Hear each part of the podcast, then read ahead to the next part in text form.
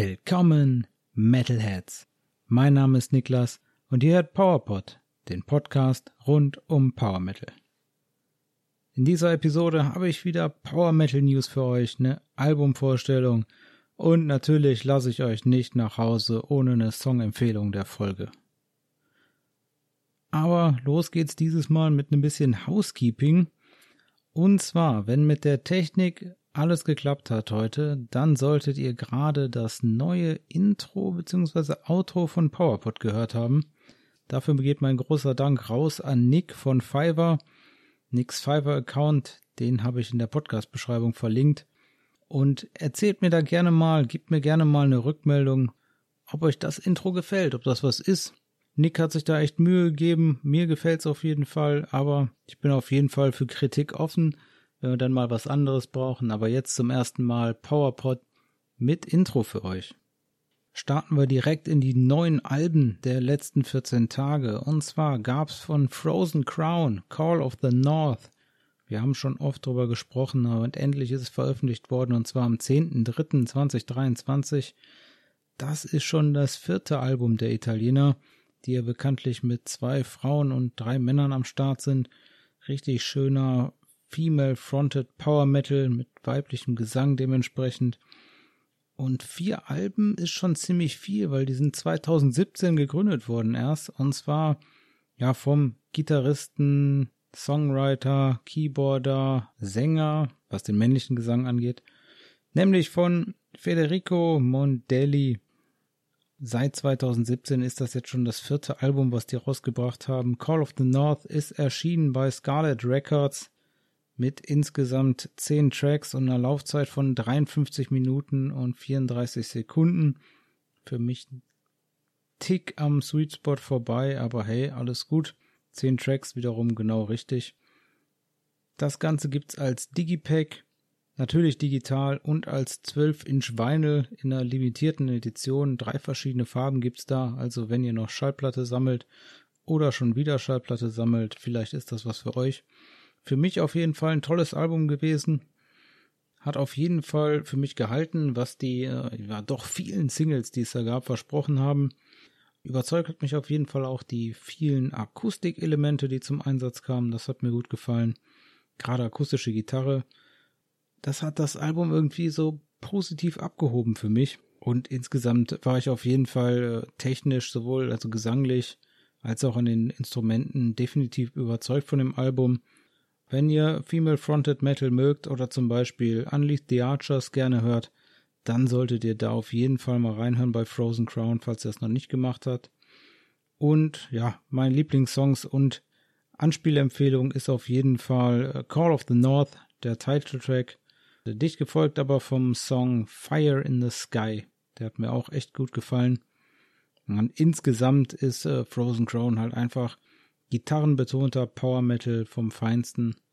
Die Italiener haben da gut abgeliefert. Das hat mir gut gefallen, viel Spaß gemacht, die letzten 14 Tage, das Album Call of the North von Frozen Crown. Ja, und Frozen Crown sind gerade auch aktuell auf Tour.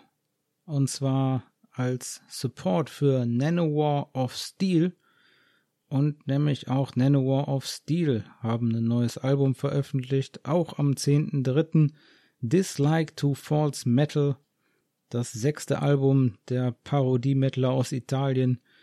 Die waren von 2003 bis 2006 als Nanowar aktiv und haben sich dann in Anlehnung an die Problematik bei Rhapsody und Rhapsody of Fire 2006 dann als Parodie umbenannt von Nanowar auf Nanowar of Steel. Das Album Dislike to False Metal ist bei Napalm Records erschienen. Auch hier 10 Tracks, aber ein bisschen weniger Laufzeit mit 48 Minuten und 21 Sekunden. Und ja, für mich ist das einfach nicht so richtig was. Ich bin da nicht richtig warm geworden mit dem Album. Ich hatte nicht das Gefühl, dass das daran liegt, dass das hier eine Parodie ist und sehr viel, sehr überspitzt parodiert wird. Aber ich glaube, das waren einfach zu viele unterschiedliche Stile, die dann aufgrund dieser Par dieses Parodie-Metals dann hier zusammengeworfen werden. Jeder Song natürlich dann irgendwie ein komplett eigener Metal-Stil in gewisser Weise. Und das hat sich für mich halt nicht so richtig konsistent angehört, hat mich nicht abgeholt und bin ich nicht warm geworden mit. Naja, trotzdem eine Anspielempfehlung, äh, auf jeden Fall Pasadena 1994 mit Joachim Broden von Sabaton, also absolut 1A Sabaton-Song. Wenn das jetzt nicht über die Fußball-Weltmeisterschaft 1994 in Pasadena wäre, dann auf jeden Fall die Musik dazu könnte 1A von einem äh, Sabaton-Song kommen, wenn man da jetzt noch einen richtigen Text drauf macht. Aber ja, dafür Respekt. Aber insgesamt hat mich das Album nicht abgeholt. Sorry, Jungs. Noch ein weiteres Album, was es gab, dann eine Woche später, am 17.03. ist erschienen Ghost Town von Narnia. Narnia, das ist eine schwedische Band und das Quintett macht seit 1996 zusammen Musik und äh, haben sie gemacht bis 2010 und dann gab es eine Bandauflösung, aber 2014 haben sie sich neu gegründet, haben sich benannt natürlich nach den Chroniken von Narnia und Narnia ist White Metal, also christlicher Metal, die haben ursprünglich mal angefangen mit einer Mischung so aus neoklassischem Metal und Power Metal, aber ich glaube, das neoklassisch ist so ein bisschen abhanden gekommen und das Power Metal so halb halb. Ist auch jetzt viel Melodic Rock und ähm, Hard Rock mit drin. Das Album ist independent released worden. Ich glaube, das hat dem Ganzen promotionmäßig nicht gut getan. Ich habe nicht viel Promotion von denen gesehen. Zehn Tracks gibt's auf Ghost Town mit einer Laufzeit von 47 Minuten und einer Sekunde. Definitiv ein solides Album für mich, aber wie gesagt, leider fast keine neoklassischen Bestandteile mehr. Das hätte mich echt interessiert. Für wen hier die christlichen Inhalte nicht sind, der sollte ja absolut die Finger von lassen. Das kommt jetzt nicht ultra missionierend daher, das Album. Aber wenn das nichts für euch ist, christliche Songtexte, dann lasst es lieber. Ansonsten meine Anspielempfehlung auf jeden Fall die Sessions und Thief. Die haben mir ganz gut gefallen. Ansonsten definitiv solides, überdurchschnittliches Album, was gut produziert ist. Aber man muss, denke ich, definitiv White Metal mögen, um hier zufrieden zu sein mit dem neuen Album von Narnia, Ghost Town. Dann hatte ich die letzten zwei Folgen immer alle weiteren Alben aufgezählt, die noch so im Power Metal Kosmos rumgeschwirrt sind. Und ich habe festgestellt, der Mehrwert hält sich für euch und für mich definitiv in Grenzen. Deswegen werde ich das sowohl bei den Alben als auch bei den EPs und auch bei den Singles definitiv nur noch machen, wenn ich irgendwie sage, okay, das ist was herausragendes, das habe ich mir jetzt aber nicht groß angehört oder da kann ich nicht viel zu sagen oder da brauche ich jetzt nicht viel zu sagen. Dann erwähne ich das kurz, aber ich gehe nicht mehr alles durch, was sonst noch so links und rechts passiert ist. Ich glaube, das ist definitiv der bessere Mehrwert für uns alle. War so schon genug wieder die letzten 14 Tage los. Ganz schön voll meine äh, Running Order für heute. Also, genau, also dann sind wir bei der Auswahl weiterer Alben der letzten 14 Tage nämlich und da gab's von Japanern von Unlucky Morpheus. Die haben ein Live-Album Evolution and Diversity Live 2022 at Zep Diversity. Das haben die veröffentlicht. Also wenn ihr Unlucky Morpheus gerne hört, dann hört euch das Live-Album mal an. Das war so das herausragende weitere Album, Album der letzten 14 Tage. Und natürlich haben wir gleich noch in der Albumvorstellung auch ein Album der letzten 14 Tage. Also wer jetzt noch ein herausragendes Album vermisst, nicht ungeduldig werden. EPs gab's nichts Großartiges in den letzten 14 Tagen, dafür den ein oder andere Single. Los ging's mit der neuen Single von The Astral Tale. Ja, kommt euch irgendwie bekannt vor. Hieß bis vor zwei, drei Tagen noch Astral Tales ist jetzt aber The Astral Tale. Da gab es nämlich eine kleine Copyright-Beschwerde und da musste ein bisschen am Projektnamen nachgebessert werden und eine Lösung gefunden werden. Und deswegen jetzt The Astral Tale. Und von The Astral Tale gab es Fire Moon. Zusammen mit der Gesangsunterstützung von Tristan Harders, dem Sänger von Terra Atlantica. Fire Moon wurde veröffentlicht am 8.3.2023 und war jetzt der vierte Song des Projekts aus Belgien und für mich definitiv der bisher beste Song von, und jetzt kommt's, The Astral Tale. Das S am Ende auch nicht. Ich habe es wahrscheinlich gerade schon ein paar Mal falsch gesagt. The Astral Tale. Ja, Tristan Harders hat dazu geschrieben, wenn man Twilight Force oder Dragon Force oder generell The Force mag, dann ist man bei dem Song richtig und das kann ich definitiv nur bestätigen. Also auf jeden Fall ein klasse Song geworden und das Video zum Song habe ich euch natürlich in den Shownotes verlinkt. Das geht auch schon zum neu benannten YouTube-Kanal von The Astral Tale. Bisschen überraschend, aber definitiv gefreut habe ich mich über eine neue Dragony-Single. Von Dragony gab es The Dead Queen's Race. Das am 20.03.2023 veröffentlicht worden, der Song. Tja, Dragony aus Österreich, die sind seit 2007 am Start, beziehungsweise seit 2010. Von 2007 bis 2010 waren sie noch The Dragon Slayer Project und seit 2010 dann unter dem Namen Dragony unterwegs. Und hier The Dead Queen's Race ist dann der letzte Song zum Thema des letzten Albums Veribus Unitis. Das war ja Album Nummer 4, das ist 2021 erschienen und das spielte im Österreich der Kaiserzeit und zwar in einer alternativen Zeitlinie oder in einem alternativen Universe, wo dann The Dead Queen Sissy The Dead Queen's Race hier mit der Unterstützung von Mariah Nash gesungen und zwar ist das die Leadsängerin von Red Eye Temple. Das ist definitiv ein klasse Song geworden, tolle Ergänzung und tolle Erweiterung zu dem Albumkonzept und wahrscheinlich der letzte Ausflug von Dragony in die Richtung toller Einsatz auf jeden Fall von Female Vocals mal bei Dragony und auch Female Harsh Vocals. Das fand ich nicht schlecht. Das gibt selten zum nicht total drüber, so ein bisschen. Ja, war für mich genau der, die richtige Menge. Ging gut rein. Gibt ein Lyric-Video dazu, das gab's bei Napalm Records auf dem YouTube-Kanal und das habe ich euch natürlich in den Shownotes verlinkt. Hört euch den auf jeden Fall an, der ist direkt auf meiner Playlist gelandet. Dragony, The Dead Queen's Race hat mir Spaß gemacht. Ja, bei Hammerfall, da werden fleißig weiter alte Songs rausgehauen. Und zwar gab's jetzt Riders of the Storm in der Remixed und Remastered Version.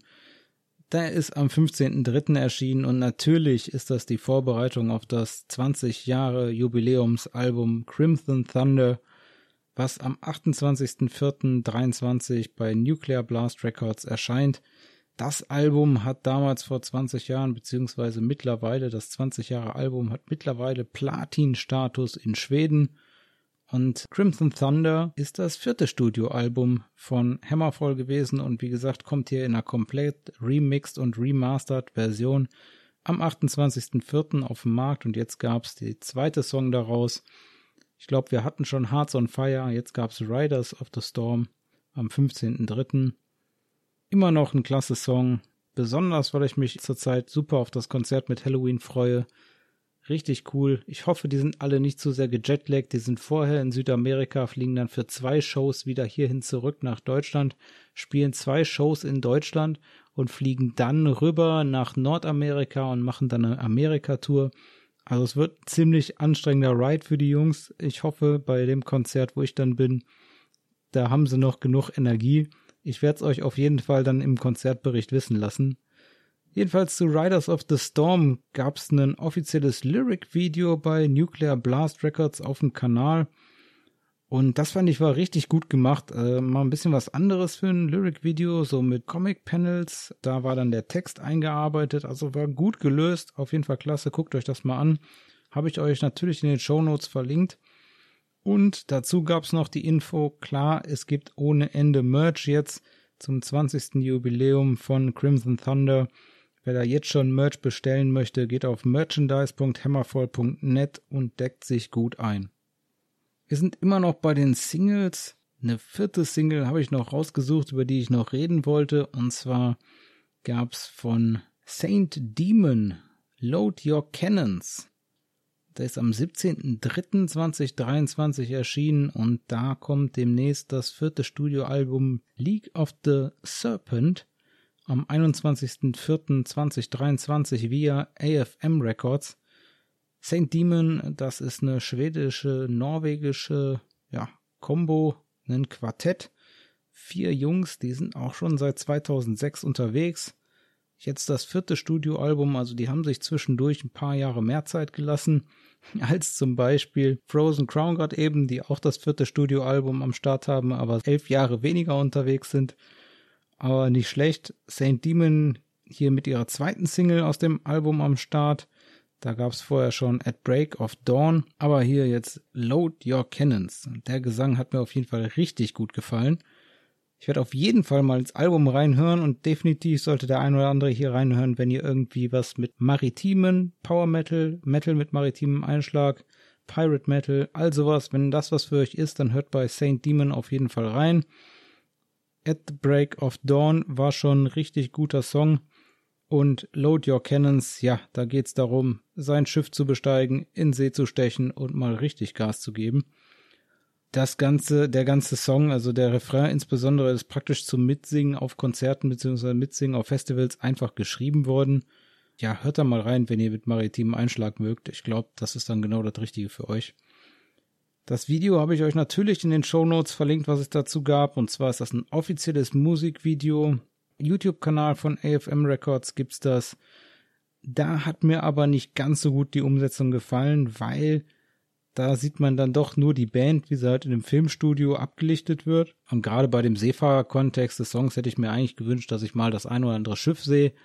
Äh, ich muss ja nicht da in irgendwie ein komplett animiertes Ding sein, aber irgendwas, ach, vielleicht. Zu dem Song davor gab es ja ein Lyrics-Video und da waren schöne, schöne Artworks drinne und sowas hätte man auch irgendwie noch mit reinschneiden können, glaube ich. Also man muss ja dann nicht die Band irgendwie dann in so ein Schiff reinschneiden. Das weiß ich auch. Das sieht alles hinterher wahrscheinlich total behämmert aus. Oder so, als hätte man da nicht genug Geld für. Aber überblende das doch mal mit ein bisschen Artwork oder sowas. Also man konnte anhand des Videos überhaupt nicht so diesen, diesen, dieses maritime Seefahrer-Feeling kriegen, was der Song eigentlich ausstrahlt. Das hat, fand ich ein bisschen schade da kann man auf jeden Fall nochmal dran arbeiten. Aber hey, guter Song, hört euch den an. Musikvideo müsst ihr nicht unbedingt gucken. So, dann wie gesagt die Auswahl der weiteren Singles, also jetzt nicht mehr alles, was es noch gab, nur noch die Auswahl und die Auswahl ist auch schon wieder lang geworden, also geht's wieder los mit der Runterratterei. Von Darkmoor gab's Hero Del Mar, also wenn euch da Piratenmetal oder Seefahrer-Kontext was zusagt, dann hört auch mal bei Darkmoor rein. Von Thunder and Lightning gab es Self-Declared Messiah. Von Everland, da wird weiter aufs Album zugearbeitet. Von Everland gab es Kingslayer. Von Excalion, da gab es IMI. Von Camelot, Achtung Spoiler-Alarm, da gab es Eventide, das war zwei, drei Tage vor dem Album-Release. Moment, wir haben noch nicht über das Album gesprochen. Kommt vielleicht gleich noch? Ich denke, kommt gleich noch. Von Metalite gab es Take My Hand. Von Tragedian gab es die zweite Single aus dem kommenden Album Into the Light. Da sprechen wir auf jeden Fall nächste Folge dann über das Album. Von Angus Mac 6 gab's Six Calibur. Der hat mir so mittel gefallen, der Song. Auch wieder ein verrücktes äh, Musikvideo zu. Äh, der zweite Angus Mac 6 Song überhaupt. Ich glaube, da äh, spalten sich wieder die Geister dran, deswegen wollte ich da gar nicht so viel drauf eingehen. Angus Mac 6 an sich haben wir schon drüber geredet, werden wir auch definitiv ausführlich bequatschen, wenn das Album kommt. Und die letzte Single, die ich noch interessant oder erwähnenswert fand, war von Majesty aus Deutschland. Die haben Freedom Child veröffentlicht. Kommen wir dazu, was es sonst noch in der Welt des Power Metals gab an neuen Infos oder Entwicklungen. Die fünf Schotten von Gloryhammer haben ihr viertes Studioalbum angekündigt jetzt offiziell, wir wussten alle schon, okay, die waren im Studio, alles gut, aber jetzt auch mit offizieller Ankündigung, allem Schnick und Schnack drum und dran, nur noch kein Song. Und zwar kommt das vierte Studioalbum Return to the Kingdom of Five am 2.6.2023 via Napalm Records in die Läden. Das ist das nächste Kapitel der Saga von Gloryhammer und spielt 30 Jahre nach der letzten Geschichte. Also wenn euch die Story interessiert, 30 Jahre später spielt das Ganze. Jetzt gab es schon das Artwork zum Anschauen und eine Tracklist ist auch veröffentlicht worden. Ratter ich euch jetzt nicht runter. Kann man, glaube ich, nicht immer so viel mit anfangen, wenn man die Tracktitel einfach nur einmal hört. Ich habe sie ja auch noch nicht gehört. Aber das Artwork, das konnte ich schon sehen, das hat mir gut gefallen. Ziemlich crazy sah das aus mit Motorrädern drauf, eine Atombombe und äh, Explosion und alles. Aber ganz schön wild und äh, sah nach Sci-Fi-Mittelalter aus. Ich bin gespannt. Falls ich noch nicht gesagt habe, äh, zehn Tracks wird das Album haben. Ich finde, zehn Tracks ist auch echt ein guter Sweet Spot, wo wir uns alle mal drauf einigen können. Also zehn Tracks ist, glaube ich, voll in Ordnung. Da wird aber auf jeden Fall der eine oder andere Track wieder ein Instrumental sein. Also ich würde mal tippen, dass wir wahrscheinlich auf acht Songs mit Gesang und allem drum und dran kommen. Aber von der Tracklist konnte man schon sehen, die Single Fly Away, die es in 2022 gab, die wird nicht auf dem Album sein, also die wird alleine stehen bleiben weiterhin. Dementsprechend ist das hier auch das erste Glory Hammer Album mit Sozos Michael am Gesang. Und dann soll es natürlich in den nächsten Wochen bereits die erste Single geben. Da halte ich euch auf dem Laufenden und da sprechen wir natürlich auf jeden Fall drüber. Die Glory Hammer Single kommt auf jeden Fall nicht in die Auswahl weiterer Singles der letzten, seit der letzten Folge. Da sprechen wir definitiv drüber. Also, am 2.6. gibt's dann Return to the Kingdom of Five von Glory Hammer. Ich freue mich drauf.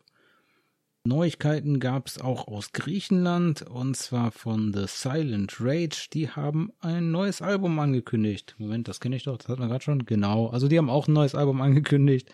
Hier gehen die Albumankündigungen nur so raus heute. Silent Rage, die machen seit 2006 Melodic Power Metal und da wird jetzt das zweite Album erst erscheinen, also auch nicht sonderlich produktiv gewesen in der Zeit seit 2006. Aber hey, besser spät als nie. Das zweite Album soll jetzt bei Scarlet Records erscheinen. Das Debüt gab's 2016, das war The Deadly Scorch. Und das neue Album wird heißen Nuances of Life. Am 26.05. wird's das geben. Da sind elf Songs geplant. Und die letzte Single von 2021 ist auch hier nicht mit auf dem Album. Das Album wird es als digital geben, als Digipack und als Vinyl. Und mir sagte so Silent Rage noch gar nichts. Aber ich muss sagen, äh, Scarlet Records, das Label aus Italien, hat für mich in letzter Zeit wirklich gut bei Power Metal Bands abgeliefert, in gute Power Metal Bands investiert und da auch oft gut meinen Geschmack getroffen. Und daher werde ich definitiv auch hier mal in das nächste Scarlet Release reinhören. Und zwar ist das dann The Silent Rage mit Nuances of Life am 26.05. Ja, ein Glückwunsch geht raus an Gitarristin Larissa Due. Die ist Gitarristin bei Burning Witches und geht jetzt in den wohlverdienten Mutterschaftsurlaub. Die erwartet im Sommer ihr erstes Kind und ja, wird dann natürlich in der Zeit nicht live spielen können und auch nicht wollen. Und in der Zeit wird sie dann vertreten von der Amerikanerin Courtney Cox. Die kennt man als Leadgitarristin von The Iron Maidens. Die wird auch schon im nächsten Musikvideo der Schweizerin zu sehen sein, also nicht nur Live-Vertretung, sondern generelle Bandvertretung. Courtney Cox von The Iron Maidens könnt ihr demnächst bei Burning Witches bewundern und auch auf der kommenden Tour da. Ein bisschen Drama in den letzten 14 Tagen gab es um Timo Tolki. Da hatte die Akustiktour von dem durch Lateinamerika bereits begonnen, aber musste dann aufgrund der niedrigen Ticketverkäufe nach, glaub, zwei Shows haben sie gespielt, musste das dann abgesagt werden. Und ich denke, das Problem war sicherlich nicht, äh, dass die Tour abgesagt werden musste. Äh, das kann immer mal passieren, beziehungsweise wenn die Ticketverkäufe nicht da sind, sind die Ticketverkäufe nicht da. Aber für mich hat das Ganze so ein bisschen den Eindruck erweckt, als sei man da nicht richtig darauf vorbereitet gewesen und äh, wüsste nicht so richtig, wie man das nach außen hin kommunizieren soll. Äh, den Eindruck hatte ich so ein bisschen, weil zwei Tage vorher hat sich halt, bevor dann offiziell das Statement von Timo Tolki rauskam, hat sich schon Alessandro Conti, der da, da singen sollte, auf der Tour über Social Media gemeldet und gesagt, ja, die Tour ist abgesagt, er hätte eine E-Mail bekommen, alles abgesagt worden.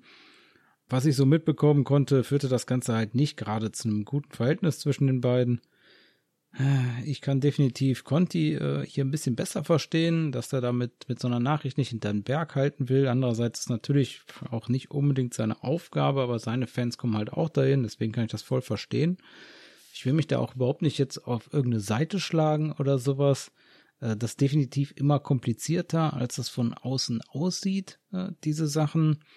Aber ich hätte mir da auf jeden Fall ein bisschen frühzeitigeren Umgang mit gewünscht. Äh, jetzt war ich natürlich nicht betroffen, weil ich nicht in Lateinamerika bin. Aber wenn sowas passiert, dann Auch wenn du kurzfristig absagen musst, sobald du weißt, du musst absagen, wenn du der ersten Person sagst, dass nicht nur für dich alleine entschieden hast, dann sag es am besten allen direkt, weil es sieht immer nach außen hin doof aus, wenn es dann an irgendein anderer sagen will, sagen muss und nicht dich nach vorne lässt. Deswegen sag du es in dem Moment dann allen, die beteiligt sind und auch allen, die ein Ticket gekauft haben, sobald du es weißt. Ja, ich wollte das alles nur noch mal erzählen, noch mal für euch zur Erinnerung, dass es sich definitiv lohnt, im Vorfeld Karten zu kaufen, wenn ihr den Act wirklich sehen wollt. Verlasst euch nicht drauf, dass es am Abend noch Karten gibt an der Kasse. Meistens ja. Und selbst wenn das ein Act ist, wo ihr sagt, da gibt es auf jeden Fall Karten an der Kasse, weil der ist niemals ausverkauft hier. Also gerade dann solltet ihr sagen, müssen wir das vorher kaufen, wenn wir den wirklich sehen wollen. Weil sonst werden solche Touren abgesagt. Und dann kann ihr niemand gucken, dann ist die Tour abgesagt, ihr kriegt dann euer Geld wieder. Soweit ich das verstanden habe, gab es da keine Probleme, habe ich auf jeden Fall nichts in die Richtung gehört. Meldet euch, wenn ihr was anderes gehört habt. Aber dann kriegt man sein Geld wieder und dann ist auch gut. Aber die Planungssicherheit ist natürlich nicht vorhanden, wenn alle sagen würden, ja komm, ich gehe halt äh, dann abends hin und guckt, dass ich dann noch eine Karte kaufe. Wenn ihr die Möglichkeit irgendwie habt, dann kauft eure Karten frühzeitig, damit die Künstler entsprechend planen können. Ja, nicht so gute Nachrichten geht's weiter mit. Die gab's von Arion, die Symphonic Power Metaler aus Finnland. Die mussten leider ihre Tour mit Bloodhound, Northtail und Tungsten vorzeitig beenden. Das war die Tour of the Dark Realm 2023. Leider ist der Sänger relativ schwer erkrankt wohl. Nähere Einzelheiten gab es nicht zur Erkrankung, nur dass es so schlimm war, dass sie die Tour definitiv ungefähr bei Halbzeit abbrechen mussten und Arion nach Hause fahren musste. Von mir gute Besserung an Lassie, dass er schnell wieder gesund wird und Arion wieder auf Tour gehen können. Die Italiener von Rhapsody of Fire, die haben ihre Setlist für die Europatour 2023 in den sozialen Netzwerken geteilt. Wer sich da so wie ich spoilern möchte, der kann da gerne reinschauen. Ich erzähle euch dann von der Running Order aber erst äh, in meinem Konzertbericht. Das mache ich jetzt hier noch nicht. Ich habe die Gelegenheit aber genutzt und die Playlist einfach mal auf den neuesten Stand gebracht. Da kann ich definitiv gut vorbereitet nach Essen fahren mir macht das immer Spaß, wenn ich schon vorher, naja, weiß vielleicht nicht, aber schon ungefähr die Songs kenne, weil dann habe ich die nochmal frisch im Ohr, bin äh, textsicher, kann gut mitsingen. Für mich ist das immer ein Ding, da habe ich, da mache ich das Konzert direkt nochmal lieber. Das äh, hebt das für mich auf eine ganz andere Stufe, so ein Konzert, wenn ich da richtig mit Inbrunst mitsingen kann, macht mir einfach Spaß. Ich glaube, ich habe das ja schon ein paar Mal gesagt. Ich bin einfach sehr gesangsfixiert und dementsprechend singe ich auch einfach gerne mit. Und das werde ich dann auch bei Rhapsody of Fire tun. Dazu gab es dann noch die Info, dass Rhapsody of Fire das erste Mal wieder in Nordamerika auf Tour gehen werden, und zwar in USA und Kanada. Und zwar ist das die erste Tour von Rhapsody of Fire in Nordamerika seit elf Jahren. Nicht schlecht, die mussten ganz schön lange warten. Dafür gibt's auch ein cooles Paket und zwar sind mit dabei in Amerika dann Windrose und Seven Kingdoms als Special Guests und das Ganze ist fast den ganzen Mai und den Anfang Juni, also insgesamt ein ganzer Monat sind die unterwegs und die reißen einfach mal 27 Auftritte ab. Das ist weiterhin dann die Glory for Salvation Tour 2023. Erst bei uns in Europa, da kriegt ihr den Konzertbericht von mir mit der Setlist, die es jetzt schon gibt im Internet und danach gibt's dann die 27 Auftritte in Amerika. Wow. Bisschen Neuigkeiten gab's noch von Avantasia. Tobias Summit hat so durchscheinen lassen, dass er aktuell an einer Neuveröffentlichung von The Scarecrow arbeitet. Das ist das dritte Avantasia-Album, was 2008 erschienen ist. Und da hat er gerade Vocals für eine neue Version von Twisted Mind aufgenommen. Ah, ich bin gespannt ob das den ein oder anderen neu eingespielten Bonustrack geben wird oder ob da noch mehr gemacht wird. Also wenn ich raten müsste, würde ich sagen, da wird ein ein oder andere Bonustrack eingespielt und da wird nochmal was neu gemacht. Aber ich kann mir eigentlich vorstellen, dass die das komplette Album nochmal neu die Vocals aufnehmen. Dafür sind da zu viele Gaststars drauf und dann will man auch dann, jetzt hier auch den Fall Twisted Mind ist, glaube ich, Roy Kahn, damals von, na, kurz danach war das schon, ja, damals gerade nicht mehr Camelot vielleicht oder gerade noch Camelot. hat da gesungen auf Twisted Mind. Ich denke nicht, dass man das bei einer Neuveröffentlichung nicht drauf haben will. Und wenn Tobi hier das neu einsingt, dann kann ich mir eigentlich nur vorstellen, dass das irgendwie ein Bonustrack oder sonst was wird. Aber da bin ich mal gespannt. Auf jeden Fall wird es früher oder später eine Neuveröffentlichung von The Scarecrow geben. Da halte ich euch auf dem Laufenden. Viel wichtiger aber noch beim Thema Aventasia. Es gab, als ich das letzte Mal geguckt habe, tatsächlich noch Tickets für das anstehende Oberhausen-Konzert am 24.04. Das vermutlich einzige Europakonzert dieses Jahr. Also guckt da nochmal, ob ihr da nicht vorbeikommen wollt. Wenn ihr da hinkommt, dann schreibt mir auf jeden Fall. Vielleicht sehen wir uns da. Aber da solltet ihr auf jeden Fall sein. Ich werde da sein und ich werde euch auf jeden Fall berichten, wie es war. Ich bin gespannt. Von Blind Guardian gab es noch ein paar News und zwar, da steht ja auch die Tour an im September und Oktober. Und jetzt ist bekannt gegeben worden, wer da Special Guests sein wird bei der Tour. Das hat mich aus zwei Gründen gefreut. Also einmal natürlich, weil ich mich generell immer freue, wenn größere Bands andere Bands supporten, aber vor allem hat mich das gefreut, weil beim letzten Guardian-Konzert, wo ich war, es ja gar keine Vorband gab. Das hatte ich auch, das war, glaube ich, so einer der wenigen Kritikpunkte, die ich hatte in meinem Konzertbericht in der zweiten Folge. Also definitiv bin ich froh, dass es jetzt wieder eine Vorband geben wird bei dem Konzert, wo ich dann sein werde. Zwei verschiedene Vorbands gibt's auf der Tour, und zwar den, das erste Leg der Tour vom 22.09. bis zum 4.10. Da wird man als Vorband Ska Dust hören können. Das ist Symphonic Progressive Metal aus Israel. Und im zweiten Leg, also auch da in Oberhausen, wo ich bin, vom 13.10. bis zum 29.10., da wird es Dawn of Extinction geben. Das ist eine Mischung aus Metalcore, Death und Thrash Metal aus Spanien. Ah, ich möchte ja keine Band, ich habe die noch nicht gehört, möchte eigentlich keine Band daran beurteilen, was da für Musikrichtung draufsteht, aber ich bin gespannt, ob das was für mich sein kann. Vielleicht wäre Stardust ein bisschen besser für mich gewesen, aber das erfahrt ihr dann definitiv, wenn ihr den Konzertbericht dann im Oktober hört, zu dem Blind Guardian Konzert. Die sechs Jungs von The Unity, die haben angekündigt, dass es äh, ein Release-Konzert zum vierten Studioalbum geben wird, und zwar am 28.10. in der Jahnhalle in Nordenham. Aber viel mehr, als dass es überhaupt ein viertes Studioalbum geben wird, habe ich da noch nicht so gefunden zum vierten Studioalbum. Also kein Release-Termin, kein Titel, kein Cover, kein gar nichts. Äh, nur anscheinend, es kommt ein viertes Studioalbum, wissen wir ja sicher, weil das Release-Konzert ist am 28.10. Stand jetzt werde ich euch dann nach dem Konzert mit Primal 4 da im Herbst wieder mehr zu The Unity erzählen. Also wenn ihr mehr zu The Unity hören wollt, dann müsst ihr euch noch ein bisschen gedulden. Da gibt's dann später im Jahr ein neues Album und definitiv einen Konzertbericht.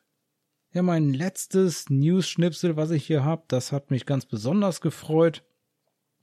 Und zwar gibt's einen neuen Power Metal Podcast im deutschsprachigen Raum. Es gab jetzt die erste Folge von Power Hour of Fire. Das sind die Jungs Spark und Hyperdrive die haben sich für ihre erste Power Metal Folge direkt mal ein richtig dickes Brett vorgenommen und haben sich zwei Stunden, ich glaube, sie hatten noch ein bisschen Empfehlung, aber insgesamt, also mindestens eine Stunde 50 über die Bandgeschichte von Rhapsody, Rhapsody of Fire und allem anderen, wo Rhapsody draufsteht, haben die sich vorgenommen, sind die durchgegangen, haben die durchgesprochen.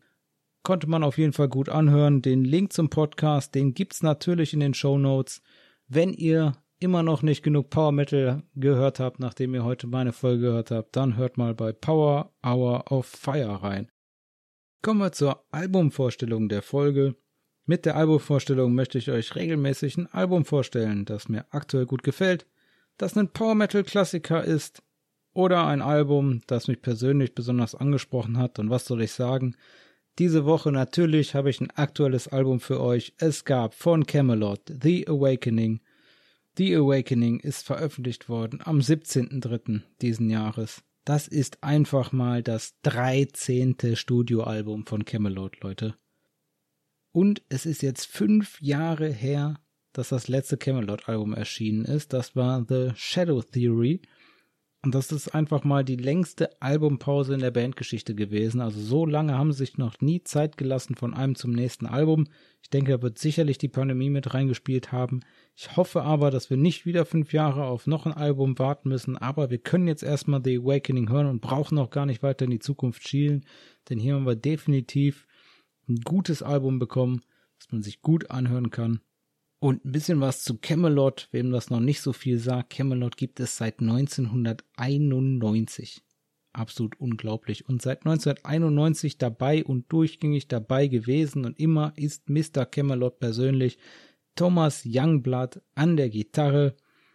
Dann aktuell am Bass Sean Tippets, der ist auch Gründungsmitglied, 1991 dabei gewesen, aber 1992 dann ausgestiegen und hatte dann Pause bis 2009. Und seit 2009 ist Sean wieder am Bass dabei, bis heute bei Camelot. Dann an den Vocals Tommy Karavik, seit 2012 dabei, als festes Mitglied. Vorher hat er auf der Tour 2011, da habe ich ihn auch gesehen, da hat er Backing Vocals gesungen bei Camelot. Da hat, äh, war Roy Kahn schon ausgestiegen und Fabio Leone hat da Roy Kahn vertreten auf der Tour. Aber, und da kann ich mich noch daran erinnern, das hat mich richtig gefreut, weil wir haben die Tage mal drüber gesprochen. Center of the Universe, eins meiner absoluten Lieblingslieder von Camelot. Das hat Tommy Karavik schon 2011 live gesungen auf der Tour, die Lead Vocals von Center of the Universe gesungen. Das ist mir damals auf jeden Fall in Erinnerung geblieben und da habe ich direkt gesagt, hey, das war der richtige, den sie genommen haben für die Vocals. Seit 2012 schon, also auch schon seit elf Jahren jetzt Sänger bei Camelot.